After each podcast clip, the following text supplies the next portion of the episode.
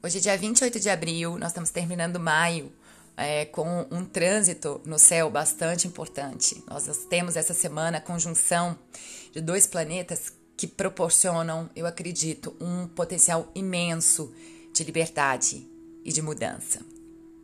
E quando a gente teve há dois dias a lunação em Libra, no céu real, na natureza, especificamente numa constelação, numa parte de Libra que está relacionada a um grupo de estrelas, Svati, que é dito de ter o poder de se mover com o vento, com os novos ares, né, que proporcionam expansões, avanços, progressos, eu acho que aqui realmente a gente tem em curso grandes libertações.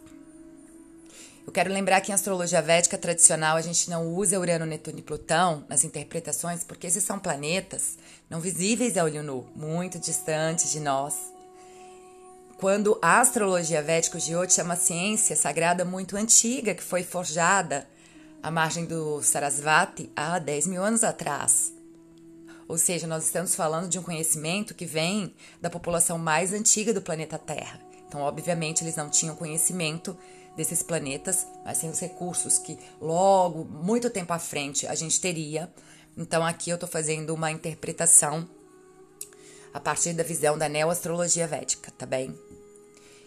Existem é, textos muito antigos já na Índia que citam Urano e associam esse planeta a Brahma. Na tríade é, da, da criação cósmica, existe três forças que são Brahma, o Criador, Vishnu, aquele que preserva a realidade, e Shiva, aquele que transforma a partir da aniquilação do velho. Então, Urano é esse princípio da, do Criador e, e manifesto, e que se manifesta como Prajapati a partir é, da manifestação né, da criação através do primeiro homem encarnado. É como se ele fosse o progenitor da humanidade. Isso mostra o incrível potencial de revolução desse planeta. E quando o Sol, Surya, é o centro do nosso sistema e do nosso universo interno, a luz da consciência ou a alma, o Atma, nós temos que pensar que essa união desses dois grahas, dessas duas consciências superiores divinas, podem realmente antecipar grandes revoluções em curso, pelo menos para parte de nós e que com certeza são, mudanças que são muito libertadoras, porque tudo que o Urano quer, na forma né, de, de, do Criador manifesto, é que nós nos tornemos é, possíveis numa dimensão para realizar os desejos da alma, livres de limitações, experienciando a liberdade de poder realizar algo individualmente.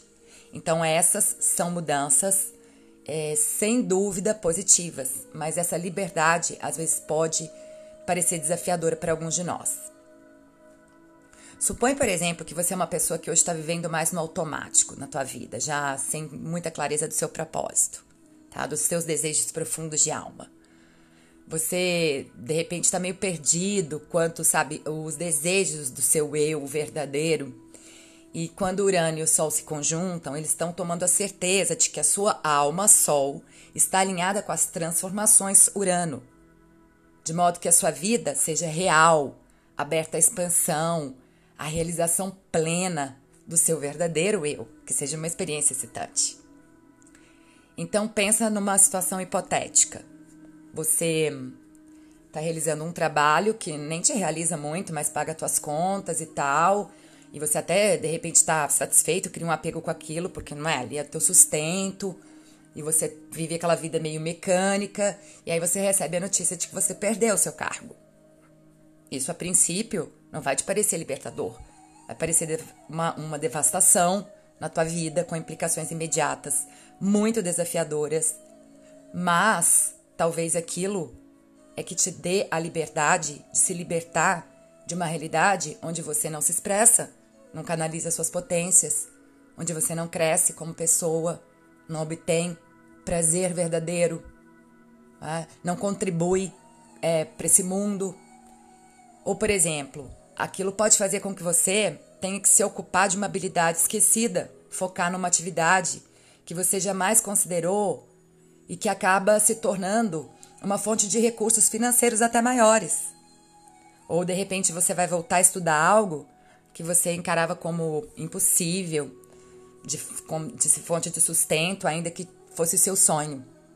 Entende do que eu estou dizendo? Aqui existe uma grande chance da gente realizar objetivos, sonhos, ou pelo menos de experienciar novas oportunidades através de novas ideias, projetos, alguma coisa que pode trazer uma transformação real de vida, de sentidos, de significados.